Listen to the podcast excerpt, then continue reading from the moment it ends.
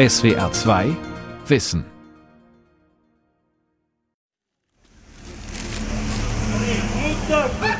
Kennen Sie den Sarurcinzer Jahrmarkt? Nein, Sie kennen ihn nicht. Jetzt eben findet er in Odessa statt, hoch über dem Schwarzmeerufer. Holzgeschnitztes, handgemachtes, besticktes und duftendes Waren aus allen Ecken der Ukraine liegen aus. Musikanten spielen und eine Flut von Käufern drängt an den Ständen vorbei. Erstmals hat ihn vor bald 200 Jahren der Schriftsteller Nikolai Gorgel beschrieben. Alles wirbelt in grellen, bunten, unordentlichen Haufen und flimmert vor den Augen. Auch Gorgols literarische Figuren sind da und streiten. Der freche Kosak, die gehässige Stiefmutter, der dumme Bauer und der Teufel. Und ein kleiner Herr mit einer langen spitzen Nase, der aussieht wie Gogol selbst. Der Schriftsteller Nikolai Gogol, ukrainisches Genie in der russischen Literatur von Gisela Erbslö.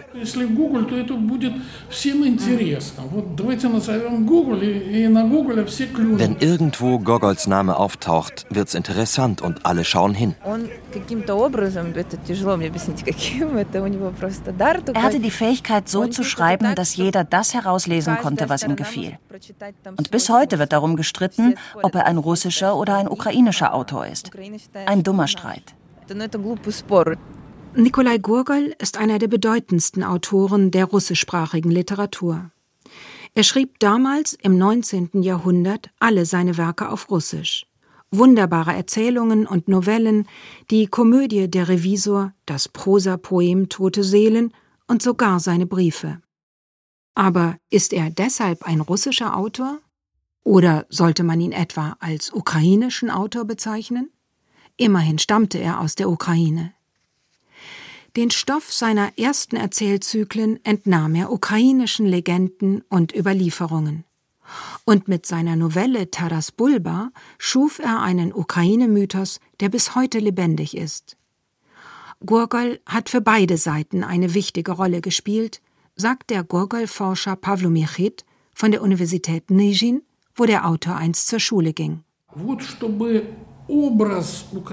Dass in der Welt ein Bild, eine Vorstellung von der Ukraine entstand, von ihren Festen, ihren Liebesgeschichten, ihren Jahrmärkten, von Traditionen wie die der Johannisnacht, das verdanken wir Gogol.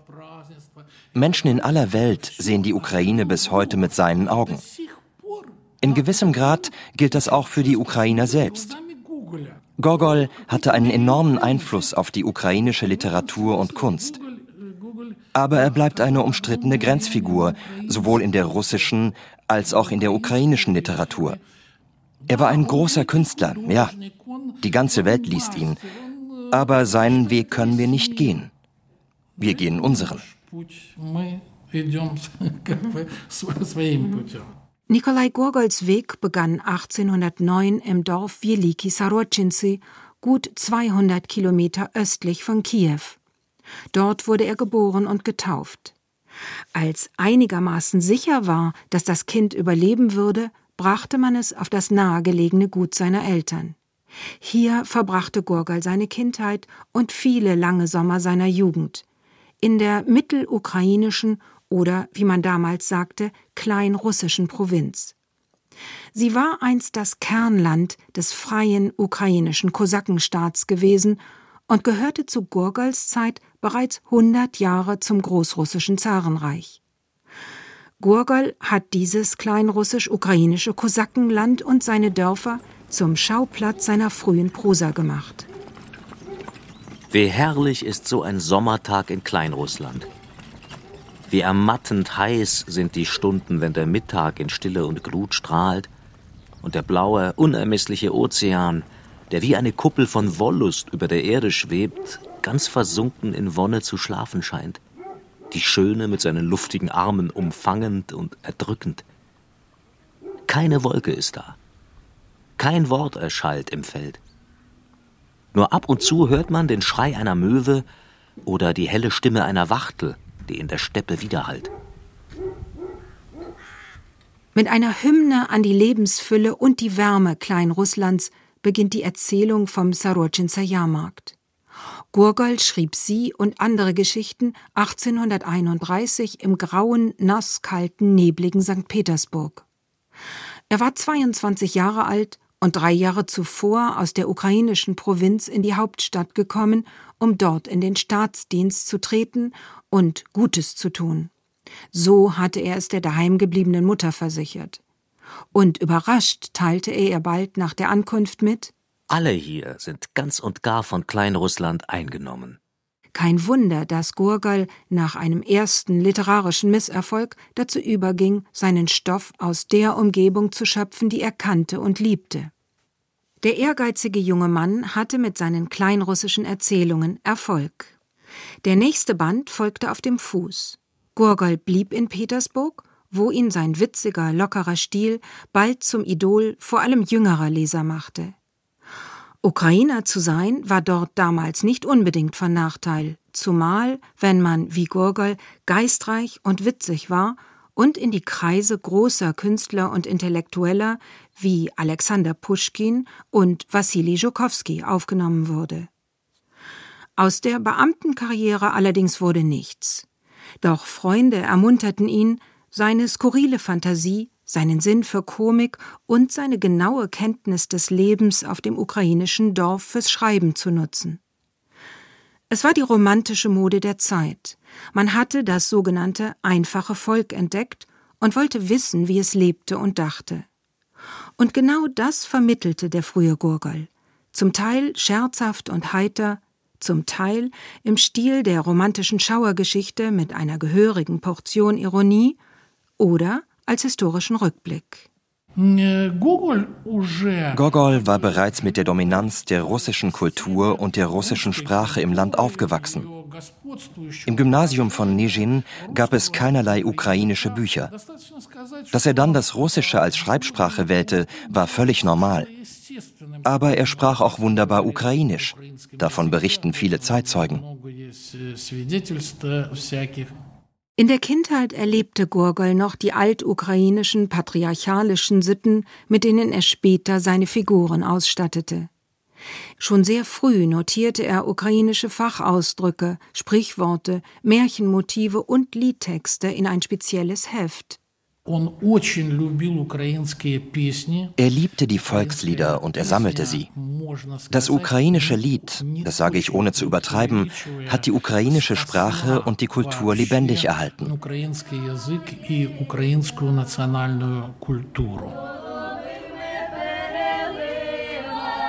Für Gurgel sind die Lieder tönende, lebendige Annalen. Wunderkammern, die er nicht nur für seine literarischen Arbeiten plündert, sondern auch für seinen Geschichtsunterricht an einer Petersburger Schule und an der Universität und für eine geplante, mehrbändige Geschichte Kleinrusslands.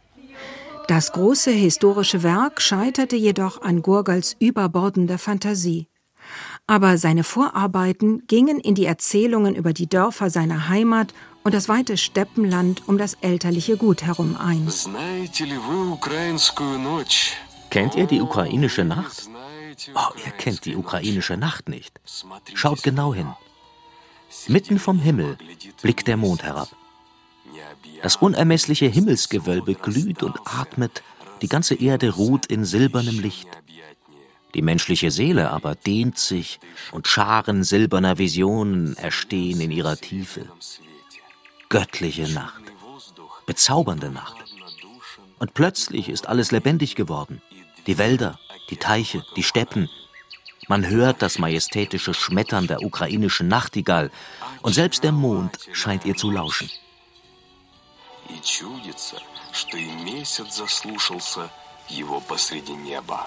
In leichten Wellen zieht sich die Steppe Richtung Osten. Sie war einmal wildes Nomadenland und wurde vor langem urbar gemacht. Bis heute unterbrechen Sumpfgebiete und Brachen mit hüfthohem, hartem Gras die Äcker. Mächtige Weiden und Pappeln säumen die Landstraße. In einer Senke liegt das Gurgelsche Familiengut Wassiljewka. Nationales ukrainisches Gurgel-Museum steht auf einem Schild an der Einfahrt. Hier arbeitet seit nahezu 40 Jahren die Kuratorin Irina Waloschina. Die Tonaufnahme aus der Gurgel-Erzählung Die Mainacht ist Teil ihrer nächtlichen Führungen durch den Park.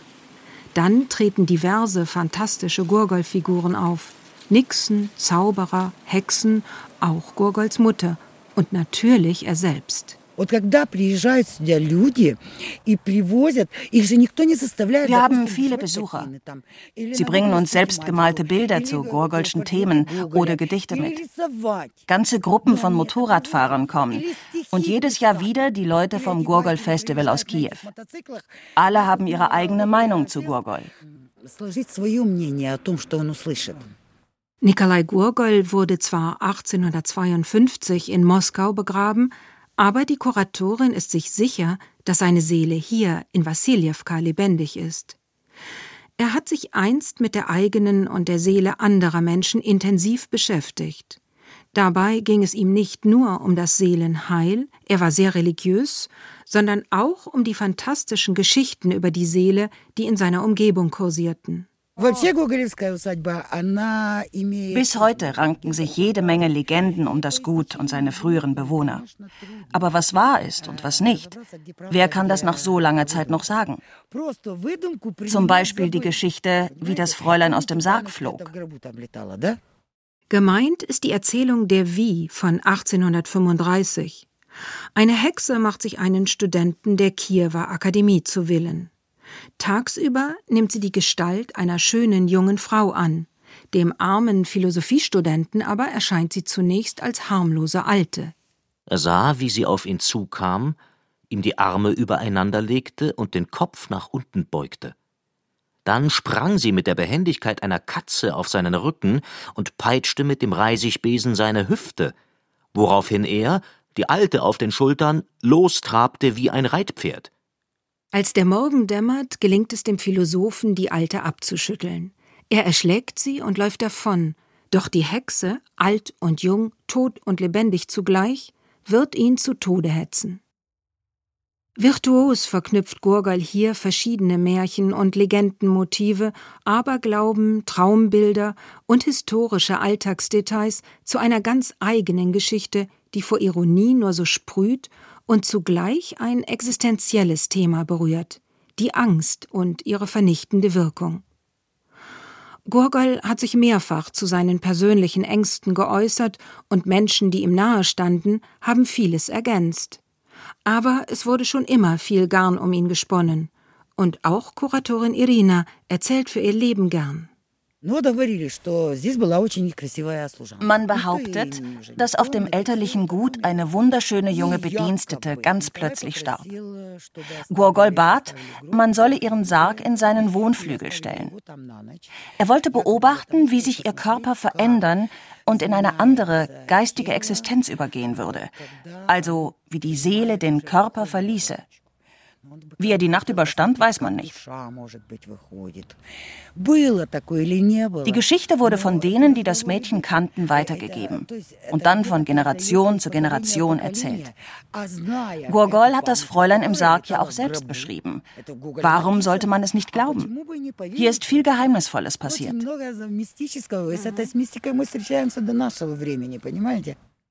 Gurgel hat selbst zur Mystifikation seiner Person beigetragen. Er glaubte fest, dass ihm Gott eine besondere Rolle auf Erden zugedacht hätte. Aber er war eben auch mit einem großen Talent zum Komiker auf die Welt gekommen. Seine Fähigkeit, bei einem Menschen spontan dessen hervorstechende Eigenschaft zu erfassen und nachzuahmen, war legendär. Ebenso meisterhaft konnte er Komisches bis zur Groteske zuspitzen und in Worte fassen. Dieses Talent und seine Beobachtungsgabe, meint Irina Waloschina, habe Gurgol schon früh auf dem Jahrmarkt geschärft. Здесь, в Васильевке, четыре раза на год in Wassiljewka fand viermal im Jahr ein großer Markt statt. Schon als Kind war er verrückt danach. Da wurde ja nicht nur Handel getrieben, da gab es auch das Vertjeb, das Puppentheater. Wie ein Schwamm sog dieses Kind all die Alltagsgeschichten, Volksbräuche und Legenden auf, die darin vorkamen.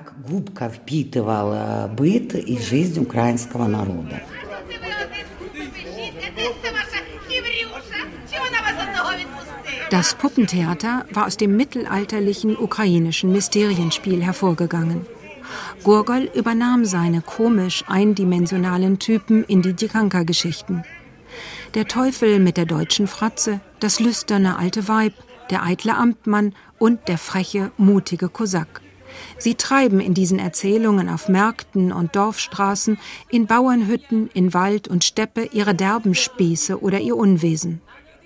Man betrügt, übt Rache, man tobt und tanzt, man singt und feiert Hochzeit. Он очень любил гречаники. Щедрівки, колядки. Ой, гоп, мої гречаники, гоп, мої білі. Чого ж ви такі гречаники, та й на шкурині сіли? Я пітні Wogol mochte besonders die Gritschaniki und die Schedrivki und die Koljada-Lieder. Ich kann leider nicht singen, hat mir Gott nicht gegeben. Aber die Genia hier, die kann es.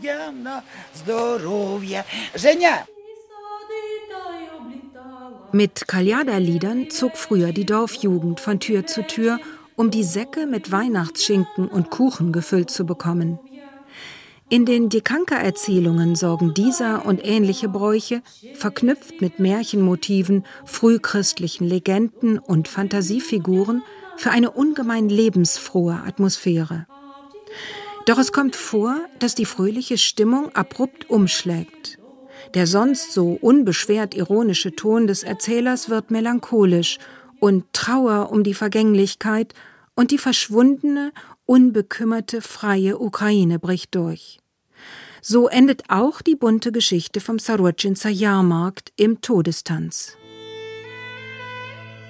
Ein sonderbares Gefühl müsste sich eines jeden bemächtigen, welcher sähe, wie beim ersten Geigenstrich des Spielmanns sich alles, ob es wollte oder nicht, zu einem Ganzen vereinigte.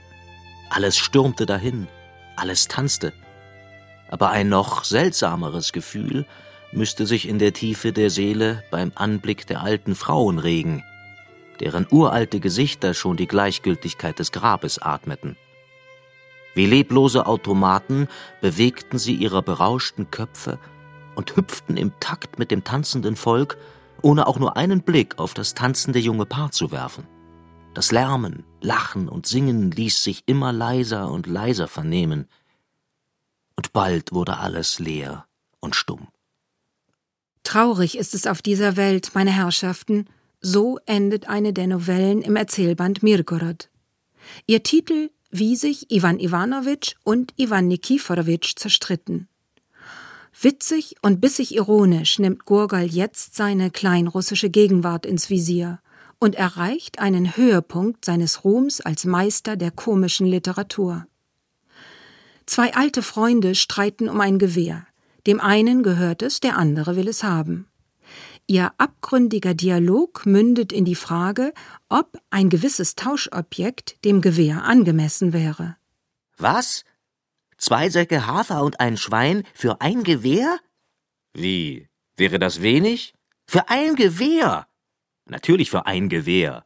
Zwei Säcke für ein Gewehr. Zwei Säcke, keine leeren, sondern mit Hafer. Und das Schwein haben Sie wohl vergessen. Verschonen Sie mich mit Ihrem Schwein. Wenn Sie aber nicht wollen, gehen Sie zum Teufel.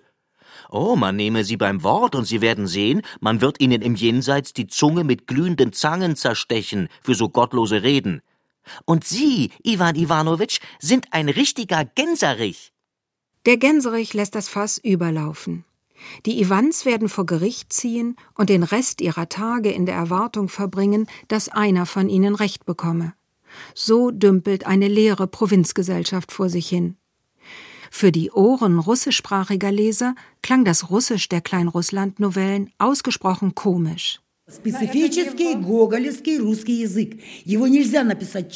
Man konnte das, was er schrieb, gar nicht in reinem Russisch wiedergeben. Die Bauern seiner Zeit verständigten sich ja auf Ukrainisch. Gogol übertrug ihre Rede in ein ukrainisch gefärbtes Russisch. Und er mischte es mit ukrainischen Wendungen, die sich nicht übersetzen lassen, weil das Gesagte sonst an Bedeutung verliert. Zum Lachen war auch Gurgels virtuose Erzählweise. Regelmäßig unterbricht er den Handlungsverlauf mit absurden Nebensächlichkeiten, die ganz eigene Geschichten ergeben. Zum Lachen war schließlich der knochentrockene Ton, in dem Gurgel krasse Vorfälle der Staatsbürokratie präsentierte, die er in Petersburg und Moskau erlebte. In den 1830er Jahren wurde Die Nase gedruckt, ein Kabinettstück reiner Fantastik, indem sich die Nase eines Beamten selbstständig macht, um sich mit unverschämtesten Absichten in die bessere Gesellschaft einzuschleichen. Kollegienassessor Kawaljow erwachte, streckte sich und ließ sich den kleinen, auf dem Tische stehenden Spiegel geben. Er wollte einen Blick auf die Pustel werfen, die es ihm am gestrigen Abend auf die Nase getrieben hatte. Aber zu seiner Verwunderung sah er statt seiner Nase eine völlig glatte Stelle. Er begann mit der Hand zu fühlen, um zu erfahren, ob er nicht schliefe. Nein, es schien, er schlief nicht. Kollegienassessor Kawaljow sprang vom Bett, schüttelte sich. Die Nase war weg. Er ließ sich umgehend die Kleider bringen und flog geradenwegs zum Oberpolizeimeister. Die Komödie Der Revisor wiederum demaskierte die korrupte, raffgierige Führungsschicht einer Provinzstadt auf eine Weise, die selbst den despotischen Zar Nikolai I. zum Lachen gebracht haben soll, vielleicht wider seinen Willen. Da taucht ein angeblicher Beamter des Zaren auf und die ganze Provinzobrigkeit gerät in Panik.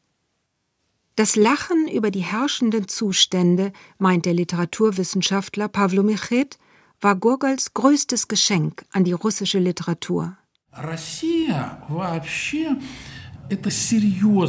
Die russische Kultur war traditionell ernsthaft.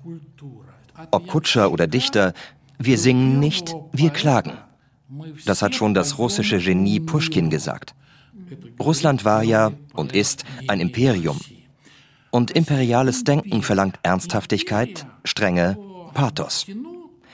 Alte kirchenslawische Schriften behaupteten, das Lachen komme vom Teufel. Gogol aber hat schon mit seinen ersten Werken ein für russische Staatsbürger unerhörtes Lachen in Russland verbreitet. Und das machte seit der Uraufführung des Revisors im Frühjahr 1835 auch vor den Institutionen der Macht nicht mehr Halt. So machte sich Gurgol in konservativen Kreisen auch Feinde. Sie warfen ihm über seinen Tod hinaus vor, mit seiner subversiven Literatur Russlands Untergang eingeleitet zu haben. Andere Zeitgenossen aber fühlten sich von seinem Gebrauch der Umgangssprache und den ungewöhnlichen Inhalten seiner Prosa so berauscht, dass sie mit Redensarten Gurgalscher Figuren um sich warfen, mit Vorliebe, wenn darin der Teufel vorkam. Gurgals zehn Jahre jüngerer Kollege Ivan Turgenev hat sogar ganze Passagen der Werke auswendig gelernt. Möglicherweise betraf das auch die historische Novelle Taras Bulba. Der Stoff stammte aus ukrainischen Liedern und Chroniken längst vergangener Jahrhunderte. Aber die Geschichte des Kosakenhauptmanns Bulba und seiner zwei Söhne war frei erfunden. Sie berichtet vom Leben und Sterben der einst freien Saporoger Kosaken und ihren Aufständen gegen die polnische Herrschaft. Ihr mitreißender Rhythmus und ihre Mischung aus Komik und Pathos haben viele Generationen ukrainischer Leser begeistert.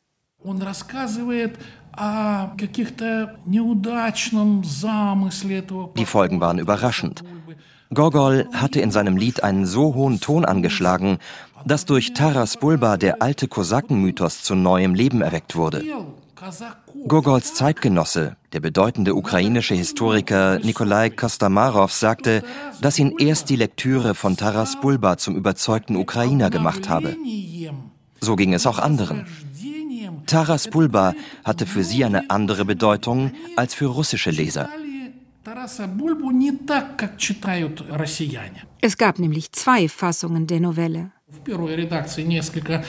In der ersten Fassung spielt das, was Ukrainer und Russen verbindet, eine eher geringe Rolle.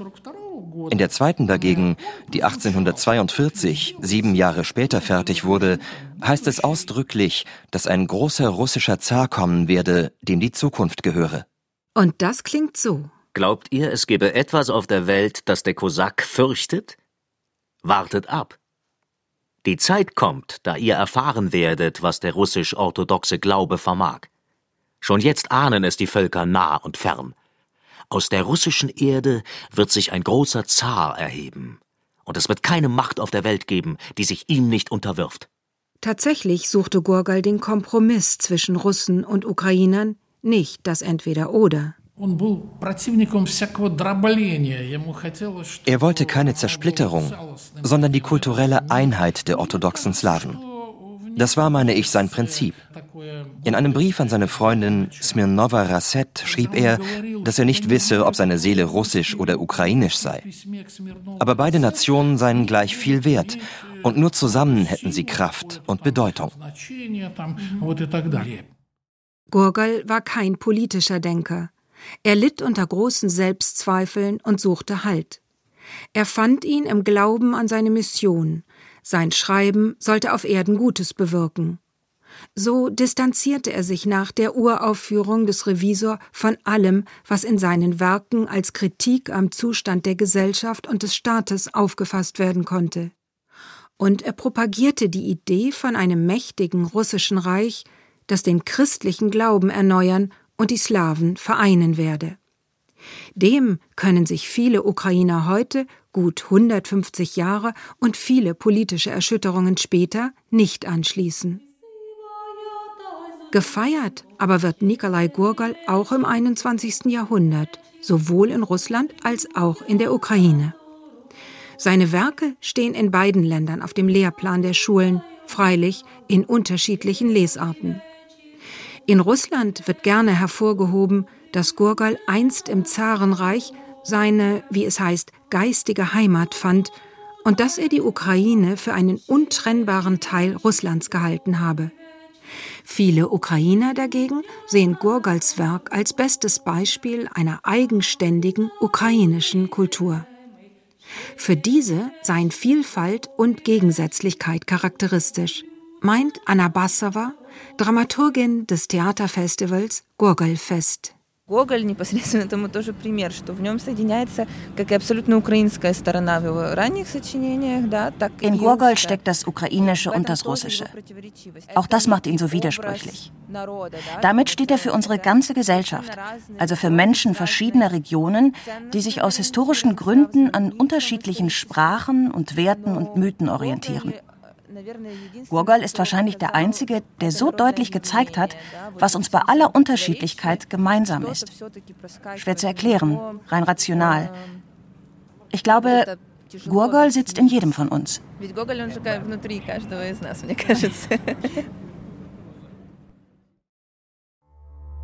Die Welt verstehen. Jeden Tag. SWR 2 Wissen. Manuskripte und weiterführende Informationen zu unserem Podcast und den einzelnen Folgen gibt es unter swr2wissen.de.